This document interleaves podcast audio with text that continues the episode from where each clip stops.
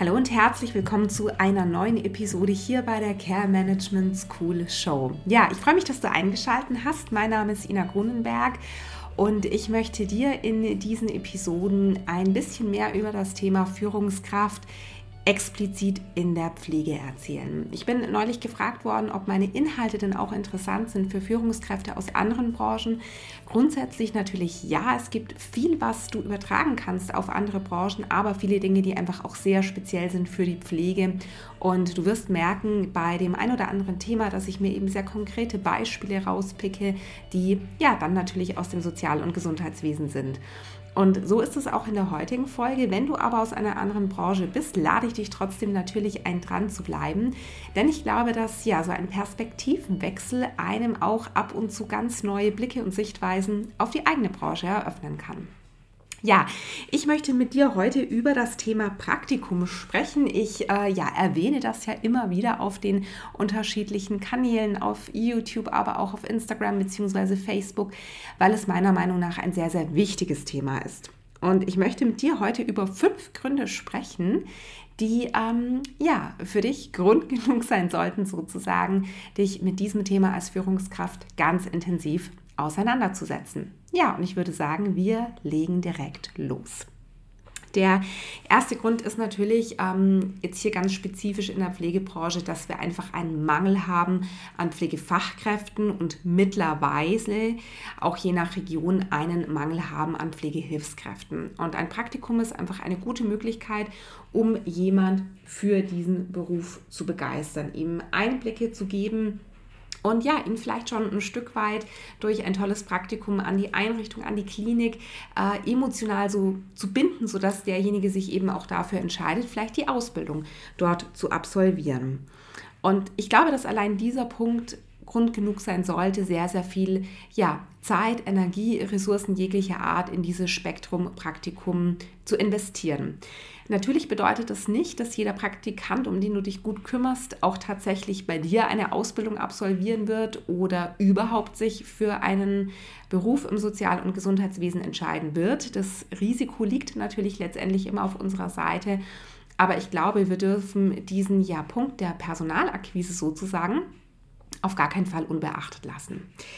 Ein zweiterer Grund ist, dass du natürlich auch immer bedenken musst, welche Außenwirkungen vermittelt ein solches Praktikum.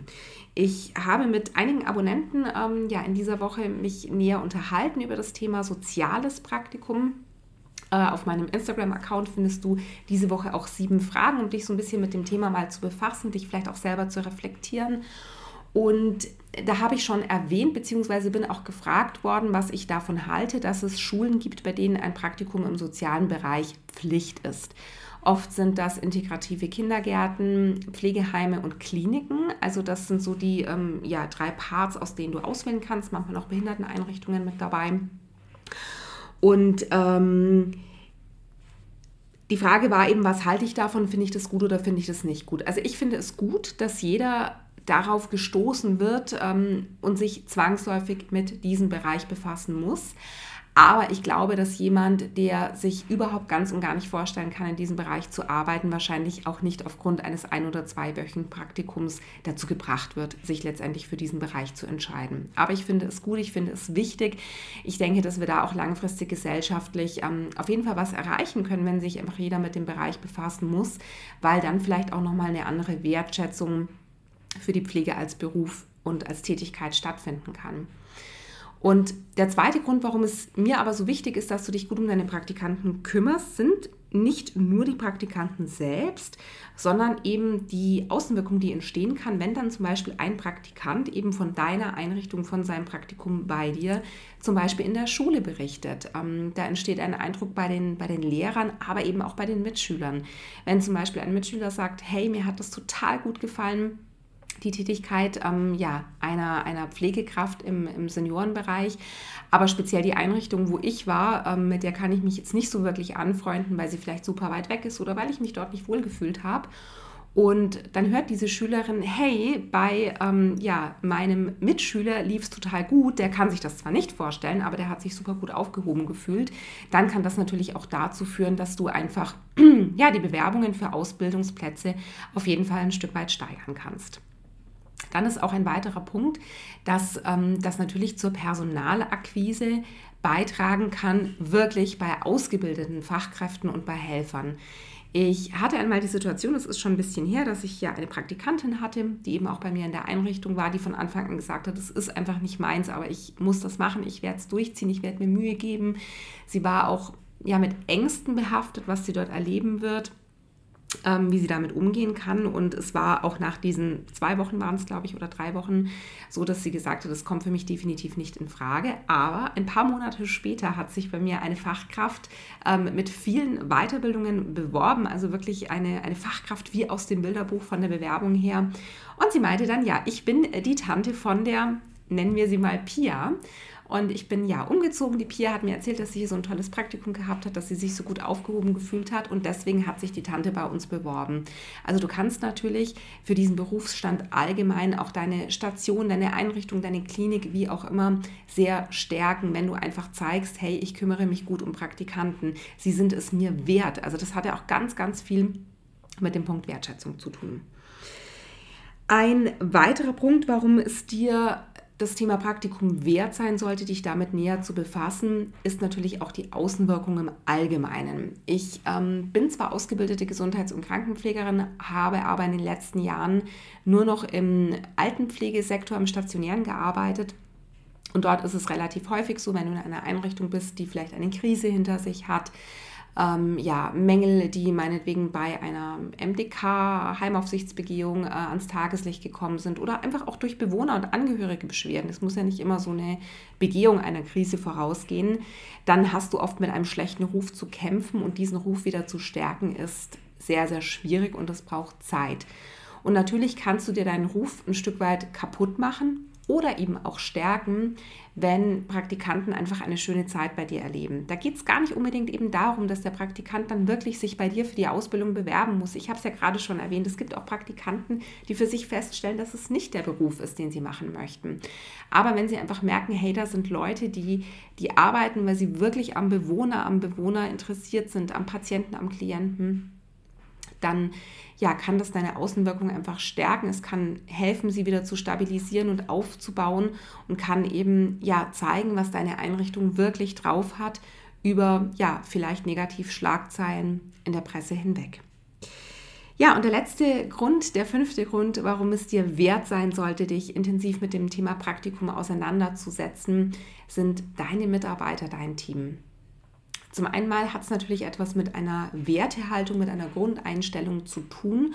Ich sollte mich als Führungskraft nicht nur um die Fachkraft ähm, bemühen, die einfach gerade relativ rar auf dem Markt ist, sondern um jeden Mitarbeiter oder eben auch Praktikanten, der mir, wenn auch vielleicht nur für einen begrenzten Zeitraum, anvertraut wird. Das sagt sehr, sehr viel über dich als Führungskraft, über die Werte in dieser Einrichtung, in der Station aus. Und es kann aber natürlich auch bei ähm, schlecht organisierten Praktikas dazu führen, dass es zu Konflikten innerhalb deines Teams kommt und dass es auch zu sehr viel Stress für, dein, für deine Mitarbeiter kommt. Man ja, hat immer so die landläufige Meinung, Meinung ah, äh, schön, da kommt ein Praktikant, der hilft uns jetzt ein bisschen Essen verteilen, der nimmt uns hier und da Arbeit ab. Aber Praktikanten bedeuten tatsächlich auch sehr, sehr viel Arbeit für dich als Führungskraft, aber eben auch für das Team. Und wenn du dir nicht die Mühe machst, dich damit intensiv auseinanderzusetzen und die Kräfte gar nicht genau wissen, naja, wer läuft denn heute eigentlich mit den Praktikanten mit oder bei wem darf der Praktikant mitlaufen? Was gehört denn zu seinen Aufgaben? Was muss ich denn beachten? Ist der Praktikant U18 oder hat er ganz normale Pausenzeiten? Dann kann das zu einem sehr viel höheren Stresslevel für deine Mitarbeiter führen. Und ich glaube, dass das Stresslevel, da sind wir uns meiner Meinung nach alle einig, in der Pflege schon hoch genug ist. Und in dem Moment, wo du dich gut mit diesem Thema auseinandersetzt, wo du das gut strukturierst, aufbereitest, deine Mitarbeiter vielleicht auch schulst, mit ihnen so ein kleines Seminar machst, wie möchten wir denn Praktikas gestalten, kannst du natürlich auch das Stresslevel für deine Mitarbeiter senken und ihnen, wie gesagt, ja, Werte, Wertschätzung vermitteln, die du als Führungskraft lebst und die dann ja vielleicht auch auf Dauer eben deine Mitarbeiter annehmen, weil sie sich von dir, von deiner Art inspirieren und mitreißen lassen. Ja, das waren meine fünf Gründe, warum es sich lohnt, sich intensiv mit dem Thema Praktikum auseinanderzusetzen. Ich hoffe, diese Folge hat dir gefallen. Heute wirklich ganz geballt, äh, auch ohne jeglichen Schnitt bis jetzt.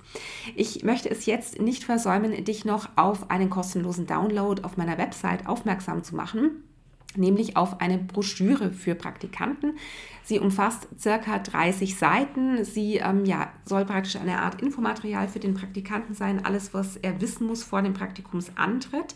Du kannst diese Broschüre komplett individualisieren, eben auf die Daten deiner Einrichtung, deiner Station. Du kannst äh, Dinge rausnehmen, wenn du sie für nicht so wichtig erachtest oder kannst Dinge noch einfügen. Und das Tolle ist, du kannst auch das komplette Bildmaterial weiterverwenden. Also das fand ich immer super schwierig, einen Kollegen zu finden, der sich freiwillig abfotografieren lässt, wo ich dann auch langfristig einfach ein gutes Foto habe.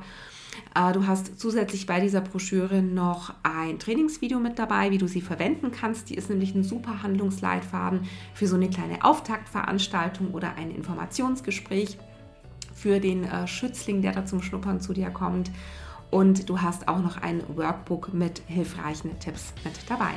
Wenn du dir diese Broschüre runterlädst, würde es mich natürlich sehr interessieren, wie du sie fandest. Hättest du mehr erwartet? Was kann noch verbessert werden? Schreibe mir das sehr, sehr gerne. Zum Beispiel über Instagram auf meinem Account Care Management School oder kontaktiere mich auch gerne über meine E-Mail. Die findest du unter dem Kontaktformular auf meiner Website www.care-management-cool.de. Ja, ich bedanke mich bei dir fürs Zuhören. Ich freue mich, dich beim nächsten Mal vielleicht ja wieder zu sehen, zu hören ähm, auf den unterschiedlichen Kanälen, auf denen ich unterwegs bin mit der Care Management School. Zu guter Letzt der Slogan, der darf nie fehlen. Best Leading for Best Team. Deine Ina Grunenberg.